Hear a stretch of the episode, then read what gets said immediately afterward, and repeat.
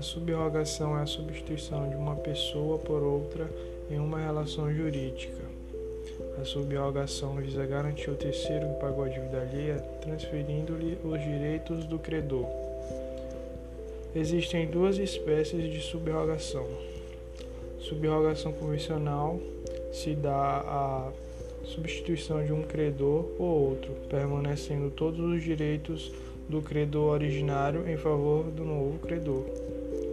Subrogação legal, advindo da lei nas hipóteses de o credor pagar a dívida do devedor comum, segunda hipótese, o adquirente de imóvel hipotecado pagar o credor hipotecário. Terceira hipótese, terceiro que efetiva o pagamento sobre bem imóvel.